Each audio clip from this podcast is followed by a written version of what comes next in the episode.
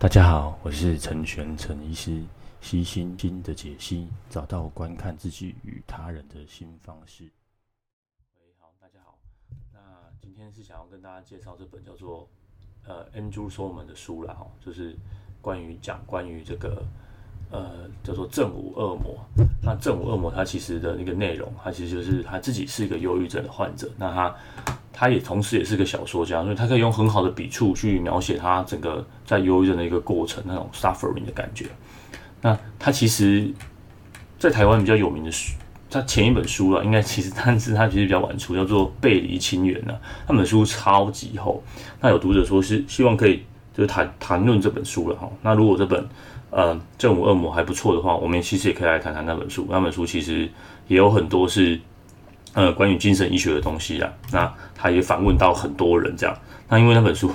的背景资料相当的扎实啊，那变成说我也得要去读很多扎实的内容。不过，如果大家有兴趣的话，那的确我们也有机会的话，也可以来谈谈那本书。不过，在那个机会之前，我们先好好的把这个正午恶魔把它看完了哈。那这本书其实我第一次知道，我是从这个 TED Talk TED Talk 呃知道的。那有一个 Podcast 叫做。TED Radio Hour，大家有兴趣可以找来听。它就是每周有一个一个小时，那那个小时会谈论一些呃，会把好好几个、好几集的那个 title 的内容整理在一起，然后去做一个介绍。这样，那那个主持人呃的声音也非常非常的好听。那我也很喜欢听那个 TED Radio Hour。那我是从我知道他的 title 是从这里听来的。那他也有一些叫做生命中最糟糕的时刻哦，他有一些描述那个 title 的这个内容啊。那，呃，他其实，在 TED Talk 里面，吼，他他形容忧郁症，他是讲说，诶，忧郁症其实就是一种脑中的丧礼了，那大家都觉得说，呃，忧郁的反面词是是快乐，哦，其实不是哈。他其实这次这本书，这一次中文版的书腰也也是用这句话，不过这句话我第一次听到是在那个他的那个 TED Talk 里面听到，他说，忧郁症的反面不是快乐，是活力。他说：“你觉得好像一切都无所谓了，然后好像一切都麻木了，好像一切都没有意义。那他其实另对，那待会我们再继续探探究他这些比较他这些内容，然后那再来的话，就是他其实我觉得他跟其他的一些可能反精神医学或者说反嗯呃正统医学的，他其实很很支持呃传统精神医学，而且他在书里面。”很多的很多的段落，很多的章节，哦，都呼吁大家好好吃药。那一个身为这么感性的文学家，好，一个身为那么感性的小说家，而且他也不是所谓的专业人员。那他如果会这样子呼吁，我相信他自己，他其实，在书中呢，哦，也到时候大家往后看的话，也可以看到他去描述他接受过什么样的治疗，那那些治疗啊，它的效果是什么。他其实，在第一章就有谈到药物治疗的一些用很文学的比喻的方式去说出来。那待会我们会也会来谈论看看啊。不过在一开始，我就我可以我也可以呼吁大家说，我觉得吃药是真的有帮助的。啊，无论今天它是化学的反应或者是什么，他在这里面本书也提到，其实人就是一个化学反应。那既然这个方法有效，我们为什么不去试试看呢？哈，那他那个他的 TED Talk 他也有回回答一个东西的哈。他呃他像比如说他说，我如果我必须吃药的话，那药物会让我。变得更像我自己，还是会变得像别人？那我要如何让药物？我如何知道药物是否让我变得别变成别人？他其实是也有去反思这样子的问题，然后，那他的，但是他还是有提到说，他其实很，他写这本书的时候是在一九九五年到二零零一年，所以他已经是二十年前了。那二十年前跟这个二十年后的现在有什么不一样？哦，其实还是很多一样啊。那不一样的地方是他这边有提到是。那他如果在跟往之前的人在比，譬如说比一九五零年代，那个时候根本就没有任何的药物，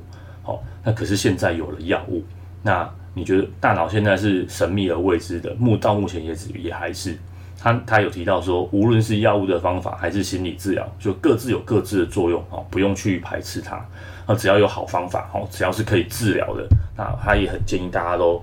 就是说去试试看，哦。他有提过一些一句话，我觉得很棒，就是说，呃，我们没有办法去根除忧郁，它就是我们身体的一部分。好，只是太多太多的悲伤，哈，因为小事而起的悲伤，好，让我们没有办法生活的话，那我们要啊、把自己找回正轨。那他有讲了很多很多东西的哈，那这个这这个 show note 我也会放这篇 title 的部分，好，因为这是 title 的部分，它其实等于说浓缩精华的这本书，我觉得这样跳太快，好，所以我们就把它拉回来，好，我们开始来讲这本书。那这本书的一开始哈，他他有刚刚提到他写五五年了，那他访问一些人，还有加上自己自身的经验，他书的编排的章节其实也还蛮有趣的。他其实第一章就是讲做忧郁，那第二章叫做崩溃，好，那后来他也有提到一些呃自杀的议题，然后哦，我觉得他议题相当相当相当的多啦。那虽然他分了十三节，我也不知道，他有些比较厚，有些比较薄，那我不知道他呃大概要怎么切分啊。不过目前的讲，我觉得第一章是可以单独讲，第二章可以单独讲，第三章、第四章是治疗跟另类疗法，应该可以一起讲。那再来，其实诶、欸、后面的部分我还没有看到。那还有些讲一些历史啊，哦，或者是在下册的部分呢，讲一些西方的一些历史啊，哦，这个部分其实也很有趣哦。之前在那个 JAMA 应该是 JAMA 有一篇 paper，它是探讨就是整个呃二十世纪忧郁症的一些概概念的变化，或许啊，或许可以跟那些那篇 paper 一起来探讨。那再来他讲一些贫穷啊，或者是政治啊、野拓啊、希望跟死后，诶，这个部分我如果看完了，我觉得可能比较不合适，或者比较偏章幅偏短的，然后就会。混在一起讲啊，不过我们就是先把这个礼拜的事情做好。那这礼拜事情就是要讲，我是要扯很远啊，讲忧郁啊。他他我我念呃，我会一边念他的一些词段落啦。哈，如果说你还没有买这本书的，我也很推荐去买，因为这个是看完是我自己个人的观点。那我用我个人的角度出发，然后其实我我是买纸本的。那看起来出版社大家出版社它有出这个电电子书。那如果大家有电子阅读器的话，也也很也可以去买电子书了，至少不用像我这样，如果要做摘要的话，我得或是做这个佳句选读，我得一个字一个字 key 啊。不过我是刻意的，刻意一个字一个字把它 key 出来。所以他也我如果念了他一些文章的段落，我没有没有很完整的，是因为我偷懒，我自己省略了一些字。那那对他第一句话呢，他是他有一段话我，我一开始的时候我很喜欢，他说。忧郁来袭时，啊，会贬低自我，啊，最终侵蚀我们付出与接受情感的能力。啊，他有写了一些东西。啊，虽然呢，爱不足以预防忧郁，啊，却可以提供心灵的缓冲。那药物治疗和心理治疗都可以重建这层保护，啊，让我们更容易爱与被爱。好，所以刚就像我刚之前提过的啊，其实忧郁的反面词不是快乐。好，那忧郁症。好，忧郁是我们身体的一部分，但忧郁症不是。好，忧郁症就是会阻碍你接受情感的能力。就刚提到，你会觉得没有活力，你觉得一切反正都不要不紧啊。那既然不要不紧，那你就没有办法去接受人家对你的好，那你也没有办法去付出啊，这样子真的的好。那既忧郁啊，呃，心理治疗跟药物治疗都可以让你恢复这层感官。那我们再看看他后来是怎么描述这这个部分的。那他其实，在书中呢，一开头他就提到，忧郁症分两种，一种叫做轻郁症哦，一种叫做重郁症。那我之前有在我的脸书，有有有写过，有很短很短的懒人包写过轻郁轻郁症的一个介绍了哈，还有重郁症的一个介绍啊，这这边我就不提，嗯，要提吗？好，呃，重郁症。待会他有提到那个 DSM-5 的准则，我这边先讲 DSM-5 的准则，郁症有九九个九之五了哈，九项里面有五项，那我就不一项一项念，大家可以自己 Google。那呃有一些就是呃忧郁症的一个评估量表哈，台湾自己有研发一个叫做心情温度计，大家可以去 Google 心情温度计。好，它它里面它是一种 screen 的这种筛选的方式，它不用不用那么繁复。那其实呃精神科医师也不是看这本这个。呃，精神疾病诊断准准测守则，好来治病的哈，但是它是我们的依据啦，哦，就是他们有有一些依据，那一般人没有办法从看看这个，然后就可以自己自行下诊断。那不过心情温度计是一种筛选的工具，那如果大家呃有真的有有相关的状况的话，看完了温度计温度计，那真的有符合那个内容的话，啊，我们也就是也建议尽速就医了哈。那轻郁症其实。现在不叫轻郁症了，它现在叫做持续型的忧郁症。那持续型的忧郁症也可以跟重郁症合并。那在以前的名称，哈，以前的名称叫做 double depression，就是双重忧郁啦，就是重加轻这样，好像叫什么轻重啊，还是重重？但是它叫做持续型的忧郁，然后伴有呃呃伴有郁症的发作啊，这个啊持续性忧郁以前叫轻郁症，但它其实没有比较轻，它是持续的时间比较长。那呃，症状的话没有像那么严重。你对，譬如说他有食欲变差、失眠，然后无精打采、自卑，然后甚至无望感，然后专注力变差，那持续这样的困扰持续两年以上。那嗯，当然，其实忧郁症就是 mood disorder 情情感性的疾病。除了这两个，除忧郁症之外，其实还有躁郁症。然后，那躁郁症其实。最有名的书叫做《躁郁之心》啊，那 Netflix 之前我有推荐过一些影片，那还要其实谈论躁郁症，不过那是另外一个范畴了。那今天谈这个范畴，那我们还是把那个重点拉回来，忧郁症啊。那这个刚刚提到这个部分，它其实是一个呃 DSM 范里面一些准则。那它那补充一下书中提到的，还是有点不一样啊。毕竟二十年前的那时候是 D DSM Four，现在是已经 DSM Five 哈，这个精神诊断准。精神疾病诊断准则已经更新了两次哦，可能可能最近又要再改版了。好，那他里面有提到的话，他像他提到轻郁症的时候，他就讲，他讲好像持续性忧郁症，他就举了这个伍尔夫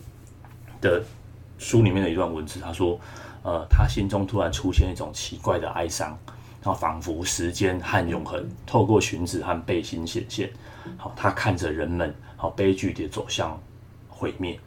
就是。呃，持续性的忧郁症就是有这种无助无望感，而且是长期长时间的哈。那这种长时间的感觉呢，作者呢就把它比喻成哦，就是你你的灵魂，钢铁般的灵魂是一种骨架，那已经饱受了这个风风雨的摧残，那这个你的骨架慢慢的生锈，那骨架灵魂的骨架慢慢的生锈，但它不会一接一一系之间哈就就崩溃啊，崩溃都是长期时间累积的。那只是刚好说，生锈的部分都是在关键的关键的部位，然后可能长期累积，啪，那一瞬间，然后整个骨架就崩溃了。这个这个描述，我觉得很很像是持续型的忧郁症，然后突然有一次的一个郁症的发作，然后就变成重郁症。哦，甚至有时候你根本也没有呃持续型的忧郁症，啊，只是你突然呃郁症的发作，就像这种灵魂的骨架生生锈的感觉。那只是这个生锈的地方都是在这个很关键的部位，好，又是一次。然后在下一次暴风雨来临的时候，就整个就垮了。好，就这个这个比喻很很不错哈。那他还有一个比喻，我也觉得很很迷人的哈，我来念一下。韩谈他是说，呃，忧郁症从平淡乏味开始，啊，让日子渐渐蒙上灰暗的颜色，那也削弱日常的活动，啊，直到活动所需的精力模糊了活动原本清晰的轮廓，让你让你疲惫厌倦，自寻烦恼。但熬得过去，啊，没有人能界定到哪个点会崩溃。好，那大家觉得这一句话怎么样？好，我觉得这个真的很描述得很到位啊。因为呃，我们长期听病人描述，有时候那个大家文字抓的不是这么准确准确，然后大家选词也没有那么精准。可是像 Andrew Solomon 这种，呃。他本来就是小说家，他本来就很擅长描述他的感官跟感受的能力。然后他慢慢的去描述描自己恢复好几次的这个忧郁的过程。他慢慢提到从平淡开始，然后慢慢灰慢慢灰暗的颜颜色，然后消弱的能力，然后到那种活动的精力全部都被榨干了。然后你不是你以为你自己熬得过去，然后可是你不知道你什么时候会崩溃。那崩溃那一瞬间，没有人做得出来。每一个人崩溃点都不一样哦。那到底是怎么样？好，他那种煎熬的过程之中，我我也很喜欢啊。他其实举了很多很多的比喻啊，我最喜欢的比喻是这一个啊。好，那这一段其实非常非常的长，这段描述这段描述很长，可是 因为我把它浓缩一下，好，就是原谅我把它浓缩一下。这段描述它是描述说他的忧郁症，好，好像就是藤蔓长。藤藤藤蔓缠缠绕的这个橡树，很高的一棵树，然后远远看过去呢，你觉得这个这个橡树呢蓬勃发展，然后长满了绿叶，然后你近近一看，才发现说那个藤蔓呢，就是整个把那个橡树给绞死，然后它的那个橡树原本的叶子都枯萎了，啊，只剩下这个藤蔓，哈，好像发出绿绿的叶子。那它是比比拟说那个藤蔓，好，就像是忧郁症，那那个。昂然的橡树呢，就是他的灵魂。那他灵魂呢，被这个忧郁症给绞死了。好，那那个忧郁症控制了他，哈，他拥有了生命。好，诶，我我我来念这一段了哈。他说：“藤蔓缠绕了这棵昂然的橡树，哦，远处看，哦，仿佛藤蔓的叶子就是橡树的叶子。哦，我对这棵橡树呢感同身受。忧郁症在我身上滋长，正如藤蔓控制了橡树，他拥有自己的生命，好，一点一滴把我的生命力全部吸干。那我在最严重的时候，我的情绪不是我的情绪，就是这种被控制的感觉哈。那就是忧郁症让忧郁是你，他他一再强调了哈，因为其实是中文翻译的问题，忧郁是你呃情绪的一部分，但忧郁症不是。我再说一次。忧郁是你情绪的一部分，悲伤是你情绪的一部分，每个人都会。情绪是一种连续的光谱，好，但是忧郁症不是。忧郁症就像这个藤蔓缠绕着你的灵魂，好，它会把你榨干，让你感觉不到你。好，在你严重的时候，你的情绪哦不是你的情绪。那他后他这边又画了一段段落啊，描写这个整个过程。那他后面提到那个药物治疗的部分啊，哦，我觉得这部分也。我怎么那么容易起鸡皮疙瘩？我觉得这部分也很很迷人的描绘了哈，他是讲药物治疗的部分，那我们大家听听看他是怎么描描述药物治疗的。他说，药物治疗会穿过藤蔓，哦，你可以感受感觉到药效在发作，啊，药物似乎正在毒害那棵寄生的藤蔓，你感觉树枝又恢复了原本自然的姿态啊，但即使铲除了藤蔓啊，你或许只剩下几片叶子。走出忧郁后，都必须靠着爱、洞察力、努力，还有最重要的哦时间，才能自我重建。那这边哦，作者又再一次呼吁呢，药物治疗疗效，药物治疗的神奇哈，这个部分是心理治疗没有办法达到的。心理治疗可以达到呢，譬如说，它可以恢复你重建，恢复你把那颗藤蔓杀死之后，那你你剩下几片叶子，你需要重建啊，或者是。在你被控制的时候，在心呃认知行为治疗哦，可以协助你哦，一起哦把藤蔓铲除。但藤蔓铲除最重要的就是药物。那呃之后如果这本书它还会再次提到，然后还有好多好多章节都会再提提到那个药物神奇的疗效。那他他也不是那么推崇哦疗效。他这边举一个例子哈，大家对忧郁症哦。他说：“忧郁症其实不是现在的问题，然后他找了很多文献，其实古代就有，只是古代还没有什么好的方式。好，那他也提到一些现代，不管是医医现代的医学，无论是其他科系或者是一般人，然后对精神科都都有普遍的误解，哈，大家都会说，啊，你除了你如果去看医生，好，医生看了半天，好，一般的医生就跟你说，哦，你除了忧郁之外，什么毛病都没有。哦，作者非常不喜欢这句话，就觉得 听到这句话，作者就会爆气了。他。他举了很多例子哈，他说：“那你你你有有人跟你说，你除了糖尿病，你什么毛病都没有？然后就是哦，没事啊，你除了糖尿病，什么事都没有。哦，你除了心脏病之外，什么毛病都没有。好像心脏病不是病哦，可是这种话说法就是，你除了忧郁症之外，什么毛病都没有，好像忧郁就不是病哦。哦，忧郁其实是你大脑生病的哦，忧郁症是你大脑生病的哦，它跟一般的悲伤的状况是不一样的哦。”好，他刚刚提到，他会像藤蔓一样控制你，就是有有个外来物去控制你，那这个是生病的哦。这个跟就是跟你就是跟心脏病，就是跟糖尿病都一样哦。那这边也有提到一些，我觉得作者很独特的见解哈，他有观察到这个现象。他说，这这这是他的这个书中的句子啊，好，我也照着念一次。他说，忧郁症是化学。听到忧郁症是化学反应时，会松了一口气，好像一旦扯上了化学，大家就可以开心的抛弃罪恶感。但是罪恶感、快乐也是化学流程，化学、生物学都不会妨碍真实的自我。治疗不会缓解自我崩溃的、自我认同的崩解。科学还无法了解。还无法充分了解大脑的化学反应会积累出何等的何等的结果。他这一段好像就是描述说，好像大家都讲说，哦，就忧郁症就是化学反应啊，哦啊，那个就是你大脑的一些化学物质啊，没关系，哦，医生开药给你吃。哦，这句话好像就就远远低估了这种嗯大脑这种复杂的一个构造了哈。诶，有时候我承认我也会说啊，你就是呃这个大脑的化学不平衡。我自己身为医疗人员。那我自己会这样子说，我觉得有时候了哈，大家就像他这边提到，我是感同非常的深受，好像他提到是化学反应，好像比较可以原谅这一切，哦，原谅他，或者是或者是觉得没有罪恶感。可是那种感觉好像就是，呃，医生跟你说，哦，你得了糖尿病，哦，是因为你都吃太甜了，哦，你得了糖尿病啊，没关系，都是基因的关系，哦，你这个心脏病，哦，没关系啦，那个就是我们开个刀就会好了。没错，我承认一部分有时候是为了安慰别人，可是一部分又去忽略到了这种 那种灵魂的本质。那呃，在现代医学或者在这个健保的架构之下，哈，有有多有多少，就是你呃在看的时候有多少那个时间可以去谈论这种灵魂的本质？或许当下没时间，那或许而是讲说是化学作用，呃，只是一部分安慰人的效果。那我我的立场啊，我这我的立场跟作者比较不一样，是既然可以安慰人，既然是一个短暂时间可以安慰人的效果，为什么不拿出来用？好，所以我不知道大家听到这边的想法是怎么样，不知道大家有什么想法。但我我的理解是，只要可以安慰人的，只要可以缓解当下的一些不舒服，只要愿意，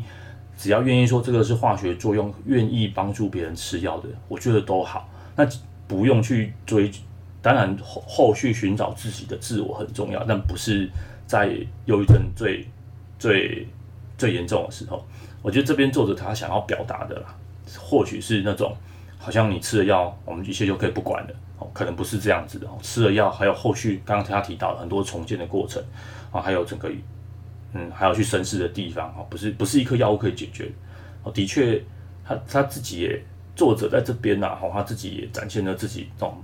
矛盾的心态，他他一方面觉得药真的对他很重要，一方面就觉得说，好药物好像把一切推给药物之后，那个他会害怕自我就消失了，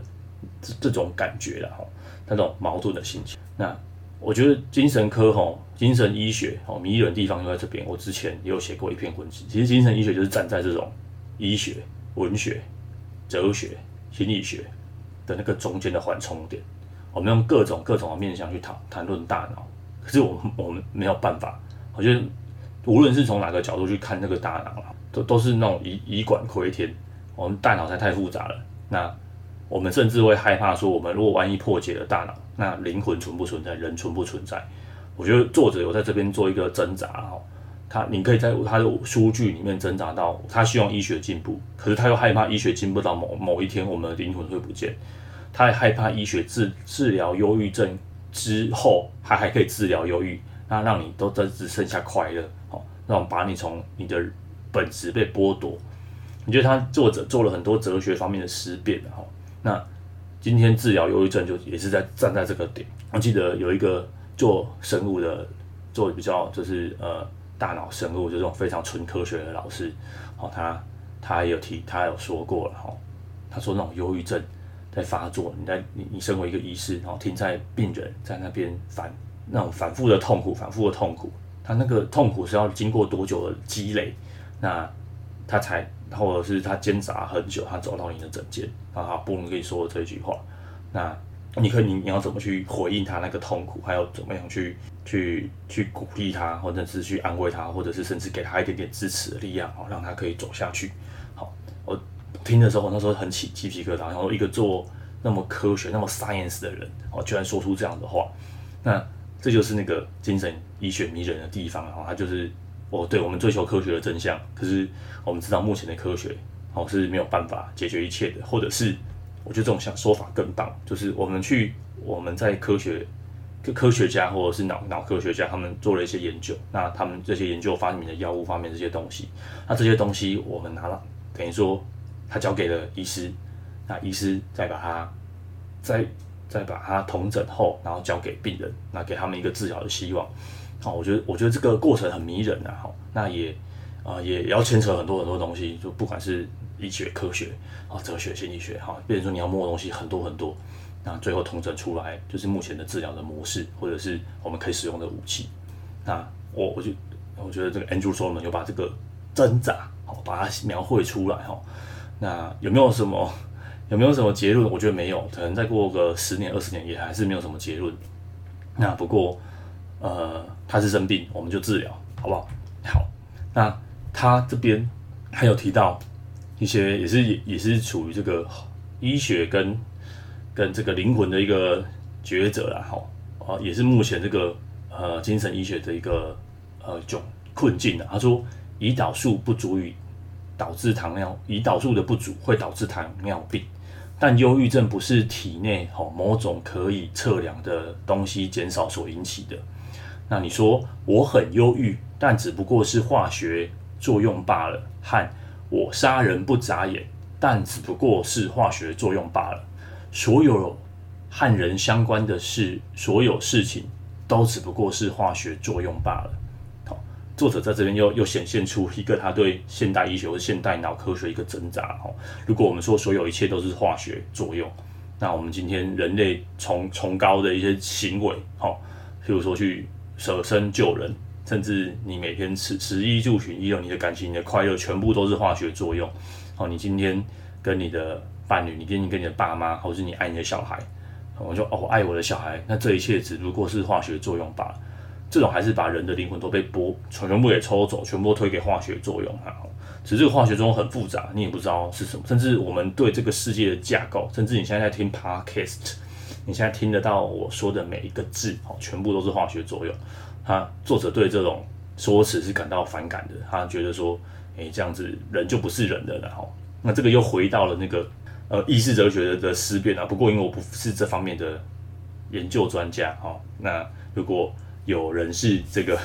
好意识哲学，好，这个我觉得这个非常的有趣哈。如果有机会的话，我应该要去学习一下的的部分哈。我们有机会的话，哈，可以可以来探讨这种意识。那他有在念的，他有在提到说一些关于这些这样的挣扎哈，比如说血清素哈是现代神经科学神话的一部分。这的确是啊，哈，是是神话一部分。好，二十年前很流行，很流行血清素哈。那其实这二十年来都没有新药，哦，全部都是跟血清素作用相关的药物。那不过哈，有一些新的突破了哈。啊，那美国已经有有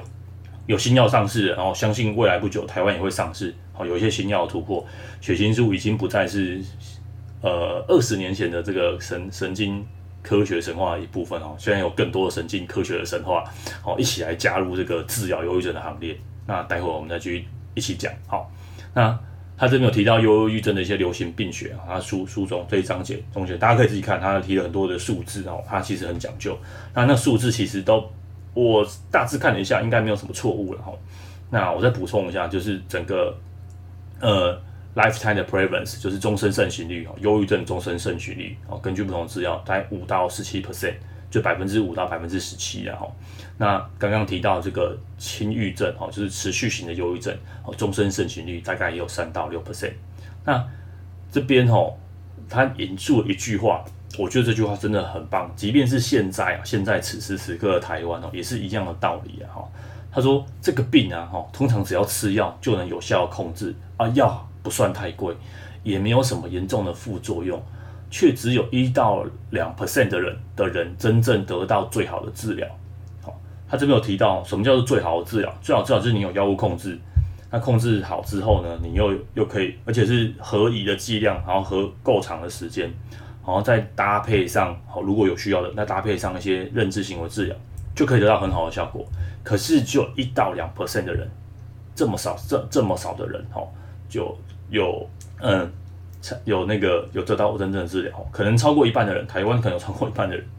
这个统计数据忘记哪里来，但是至少会超过一半的人都，即便即便是有忧郁症，也没有去就诊。那就诊的人呢，里面呢有去 call for help 里面，然后 public 就是来来请来帮助我的人，然后或者去去看诊的人，哈，有一半就是这一半的人，居然只有就一到两 percent 哈，就要么就是你吃药或觉得吃药会有副作用就不吃了。吃药时间不够，吃药的剂量不够，然后或者是也没有接受药物的治疗，就单纯很想做心理治疗。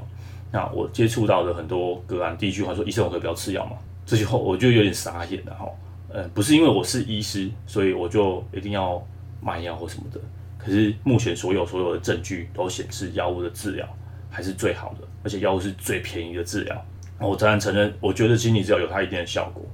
有它一定的效果，尤其是某些精神方面的问题。好，心理治疗的效果反而比呃药物的效果还好。但是证据到哪边，我们就说到哪边的话。今天忧郁症的重度忧郁症的治疗，或持续性忧郁症治疗，目前的证据的显示就是，呃，药物远远比这个呃心理治疗来的好，而且是它是根本的哈。就是，所以我还是会都会非常非常推崇这药物的治疗哈。所以如果啊有听到这个 podcast 这边的的大家的大吼，如果你有类似忧郁心情的状况，那你很抗拒这个忧郁症治疗，药物的治疗，不妨不妨不妨试试看，给他一个机会，给他足够的时间，然后让这个药物把你的藤蔓给杀死，哦，让那个 让你再可以感受到爱爱的能力，然后啊，这个是我的建议。那为什么为什么大家不吃药？然后大家啊，这个或许是这个社会有一个比较偏见的见解，哈。我刚好昨天就有看到那个联合报，它里面有提到一个。一个一个报道，我会我会附在里面的哈，就是矫正也有精神科医师李俊仁是倾听秘密的树洞啊，这边提到在岐山的一个状况，哈，大家很不愿意去看精神科啊，即便是忧郁，即便是忧郁，那大家他得在路上走在路上的时候假装不认识病人的哈，除非病人跟他打招呼哦，不然呃大家就是大家会歧视哈，这种这种歧视眼光哈，即便感觉台湾至少至少目前有在提论啊，至少目前多了很多这种。探讨污名化的这个戏剧啊，那是二十年前的台湾没有的。大家可以回想看看，二十年前的台湾是怎么看待精神疾病这件事情，跟现在二十年后，大家可以今天有人来录 Podcast，好，有忧郁症，有有人做了一个小玉的乱入，然后也有忧郁症现役的患者，对，没错，我就在说你，哦，还也也愿意分享自己自身的经验啊，无论是透过 Podcast，这个二十年前是根本没有办法想象的，大家得了忧郁症好像。好像就像吴宗宪说的吼，就是一个不知足，好像很丢脸，大家不想讲。可今天就有人愿意出来讲这个东西，我都觉得只要有人愿意出来讲，只要有人愿意出来分享，那这个污名的状况一定会越来越少，然后大家越来越会有越来越多人可以接受到合适的治疗啊。这个是，这是我想是 Andrew 说我们也是这样子希望的，否则他不会写这这本书啦哦。那这边这边有那种描述跌到谷底的感觉。好，我觉得这边这篇描述也很棒。我我所有遇到的的 case 啊，我的我的病友们，他们每次每个人都跟我说，我有些人吃药吃很久，已经很久很久很几十年几十年都没有忧郁症发作。我说你可以停药，你可以不用吃了。可是他说他他还是很害怕那种跌到谷底的感觉哦。那个跌到谷底的感觉有多可怕哦？我们我们我们来描，我们来听一下那个 Andrew 说他这种描述，他是说大家对这种深渊的描述哦颇为一致。首先，深渊很暗，你脱离了阳光，落入了一片黑影笼罩的世界，你什么都看不见，好危险无所不在。一路往下坠时，你完全不知道底部还有多深，也不清楚有没有停下来的可能。你一再撞上哦看不见的东西，直到自己渐渐碎裂，周遭的环境太不稳定。你抓不住任何东西，那他就形容这种深渊的感觉。那罹患忧郁症就像走在那种，呃，旁边就是这种深渊的这个悬崖，哦，你只要一步踏错了，你就要准备掉到谷底，那种害怕掉到谷掉到谷底的感觉，真的很听起来就真的很恐怖了哈。那我几乎啦，就是。的病友都有提过类似的经验，就像他说的，这种大家对这种深渊的描述都很。那他这边有提到，就是我们的社会啊，呃，不太能容忍哈抑郁寡欢的人，配偶、父母、孩子、朋友，可能被你拖下水，他们不想靠近无尽的痛苦，跌落重郁的谷底，除了求助，别无他法。一旦有人提供帮助，一定要接受。好除非我们也助百忧解一臂之力，否则单靠百忧解无济于事。好好聆听爱你的人对你说的话，即使失去信心，仍要相信为他们活下去是值得的。寻回忧郁夺走的记忆，并将投资未来。勇敢坚强，乖乖吃药，好好运动。好即使食物令你生厌，还是要吃东西。我觉得这段话。就是基本上就是我们跟病人的卫教了。好，我如果 Andrew Solomon 是医师，我想他做卫教的那个感动力一定更强了哈。这这些话是老生常谈，但是这些话真的是就是治疗忧郁症的唯一钥匙啊！真的没有那么难，好好吃药，然后好好吃饭，然后勇敢坚啊，把缠绕你灵魂的这个藤蔓把它毒杀毒害掉之后，让阳光可以落到你灵魂的树枝，好让这个你的灵魂的树树叶。好有办法慢慢的再次恢复生长，没错，需要时间，但你也需要爱，好，你也需要很很多人的帮助。今天不管是谁给你帮助，今天即便是政府人员，即便是啊，以警察、路人，好，在那个你需要协助的瞬瞬间伸出援手，即便你不想，也请你记得，就是假有人提供帮助，一定要接受，然后寻求正统的治疗。哦，正统治疗其实是最便宜的治疗。我们台湾的健保虽然它有很多很多的问题，但今天不是我们今天讨论重点。但是它的确是提供了一个很便宜的治疗。那便宜不是不好，便宜是最好的。哦，只要是健保提供的，它其实是最最正统的疗效，最正统的治疗。先求正统，先求稳定，好，我们再去寻求更好的治，呃，更进一步的治疗。没有底，好，就没有办法往上盖。好，那他这边。有提讲了一个一段话，他是他二十年前在柬埔寨那时候赤色高棉，历史背景是这样。那有一个叫有一个那边因为赤色高棉杀害很多人，所以很多受难的妇女，好，无论是呃 自己被强暴，或是有一些受害状况是自己家人被杀，那总之呢，就是有一个叫做诶，他、叫翻译叫做龙斐利，好斐利好，这个这位女士，她就创立了机构，就收容这些受难妇女。那你你可想而知嘛，那边其实没有什么药物，那他是靠什么治疗？但当然有药。他说他只要有人有这个西方的人去那边，哦，他就会把只要有有抗忧郁剂，他就把抗忧郁剂留着，哦，给需要的人，因为药物是缺乏的。但他知道那个药很好。那没有药还要怎么做？他说对抗忧郁的三个能力叫做遗忘、工作、爱。好，再念一次哦，对抗忧郁的三个能力叫做遗忘、工作、爱。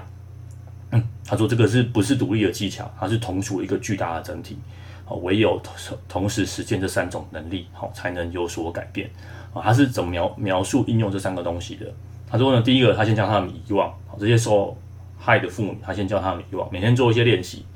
他每天都忘掉一些他们永远不可能忘掉的事情。这些其实是也是针对 P，就是创伤后压力症候群的一些治疗。不过他听听看，他也不是学术专家，他他也不是心理学大师，但他他就通过他的这个，然后跟这些受害妇妇女的一些一些互动，他自己研发出来的。哦，就这个很简单，也很好做，大家可以试试看。他就以往怎么刚刚讲的哈，他说用这个音乐啊、刺绣啊、编织啊，反正就是音乐会啊、看电视啊，哈，慢慢的分散注意力。啊，他这边形容是忧郁，哦，是藏在皮下的东西，我们无法排除它，哦，它无所不在，哦。那即使是这样，我们也可以试着忘记它。好，第一步是遗忘。那再来呢？等他们学会遗忘呢，我就教他们开，教他们工作。好，无论他们想要做什么，好啊，他们要去教教别人，帮人家打扫啊，或者是要去教呃教其他小朋友啊，或者是嗯要去种种菜啊。好，不管他们想要做什么，好，他他都会教他们。他说，他们必须学会做好这些事情。并且引以为傲，好，这种其实就很像我们在精神科会做的一个复健的过程，然后这个复健的工作复健的部分，哈，工作是很重要的。好，他说等他们工作都熟练了，我教他们爱，他们可以做蒸汽浴，好，可以洗净自己，好，可以互相修修指甲，好，做做足部的护理。那他会教他们如何保养指甲，好，这样他会这会让他们觉得自己很漂亮，然后。觉得自己很漂亮的时候，也愿意开始去接触别人的身体，然后并放心的把自己的身体交给由别人来照顾。那这样的过程呢，从共浴啊、互涂指甲油啊，他们会互相聊天啊，慢慢的去信赖别人，慢慢的交到朋友，慢慢的可以从这个孤绝的、隔绝的孤立中走出来，就是遗忘、工作、爱。好，这个是在柬埔寨的治疗。那今天回过头来，我们有药物的帮助，那我们。慢慢可以感受爱的呢，那我们慢慢的去学习，很难很难，但是可以学习遗忘，然后学习学习好如何对工工作，然后对自己引以为傲，然后慢慢的学习爱自己跟爱别人，好，这个就是治疗忧郁的秘诀。他这边有提到很多呃新的治疗的方式，我之后有机会应该会都会有啦，好，也会在我的的脸书写一些这样子新的治疗的东西。那但是最基础的治疗就是药物的治疗。有新的药物刚好提到，就是 K 他命，K 他命，但不是那个我们现在那个毒品 K 他命，相相同成类似的成分，那它有做一些变化，他会发现 K 他命其实可以用来用来治疗，而且是鼻喷剂，好，他有证证明说，诶，在你有些自杀想法、自杀意念的时候，啊，鼻子喷了个两下，哦，就可以减缓这种自杀的冲动，哦。好，美国目前已经上市了，那台湾不知道何时会引进，那我想应该几年内吧。好，它或许有越来越多类似这种 K 他命的药物会出现。那目前台湾有的比较新的治疗就是重复穿颅电刺激术啊，英文就是 RT RTMS。那也有很多新的理论，有机会的话，我们也会在。我会做一个懒人包，比如说像发炎理论，它其实忧郁，忧郁就像你大脑发炎一样，就像你膝盖发炎，好，或者是呃你你受伤那种发炎反应，那我们去控制发炎反应就可以控制忧郁，